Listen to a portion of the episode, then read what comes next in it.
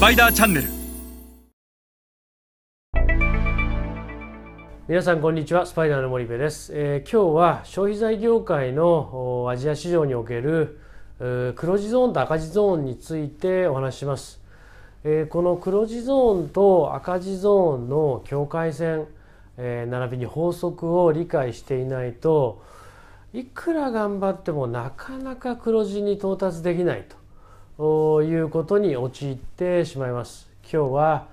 消費財ビジネスにおける黒字ゾーンと赤字ゾーンの境界線並びにその法則について一緒に学んでいきましょう。えまず最初に申し上げたいのは日本からの輸出でアジア新興国でビジネスをしている場合基本的にはキャッシュオンデリバリーかあキャッシュファーストで、えー、物を送っているので、えー、赤字になるってことはない、え、マーケットシェアの争いには介在できない、え、もしくはあんまり儲からないかもしれないけれども基本的には利益を積み上げていくことができると。しかし、え、大きなマーケットシェアを取るためには当然現地に法人を置くと。現地に生産工場を持つと。そして現地でのマーケットシェアの戦いに参入していくわけなんですがそのようなステージの企業においては当然現地に工場や販売拠点を持てばイニシャルコストがかかるのでただ存在しているだけで毎月お金がかかってくると費用がかかってくると。でそうするといかに商品を売り上げて利益を出すことによってこの出費分を超えていかなければならない。そういうメーカーにとってこのストアカバレッジとインストアマーケットシェアをどうやって高めるかということは大変重要で、えストアカバレッジっていうのは配下店舗数です。自分たちの商品が置かれている店舗の数。これが横軸で僕はストアカバレッジとか間口とかいうふうに呼びます。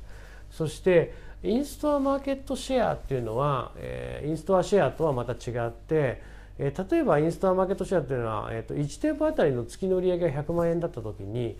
100万円のうちの自分たちはガムを売っていてガムの売り上げが5万円だったとする。そしてこの5万円を3社のメーカーで、えー、取り合ってるとするといかに自分たちはこの5万円のうち2万円が取れるか3万円が取れるか4万円が取れるかがインストアマーケットシェアであると。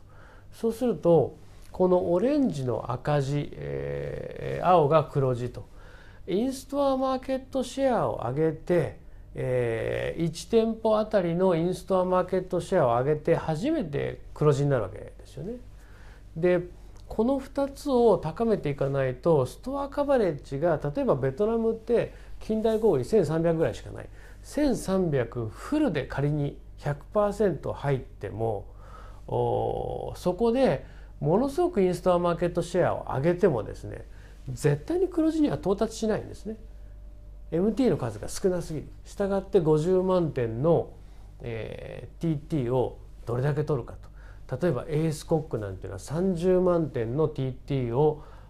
に配下をしているストアカバレッジが30万点あるので、えー、その30万点で売れて黒字化して儲けになっていくというのが、まあ、あのビジネスで P&G もユニーバもネスレもそうです。そうした時にいかにこのステップ1ステップ2ステップ3でストアのカバレッジを上げながらストアカバレッジ上げてもインストアマーケットシェアが上がらなかったらすぐに商品は撤去なのでいかにインストアマーケットシェアを上げるかそしてまたストアカバレッジを上げていくかと。まあ、ベトナムの話してますけどベトナムでは最低でも多分4万5万点ぐらいにえー、配下ができなければなかなかあのコストをカバーすることっていうのは非常に難しいと。できればやっぱり10万点ぐらいは目指してストアカバレッジを上げていくということと同時にインストアマーケットシェアを高めていくと。でこのストアカバレッジっていうのは基本的にはチャンネルなんですよねチャンネル構築への投資であると。そしてこのインストアマーケットシェアっていうのは全くチャンネルではなくて選ばれる力なのでプロモーションであると。置いたものをどう消費者に選んでもらうか。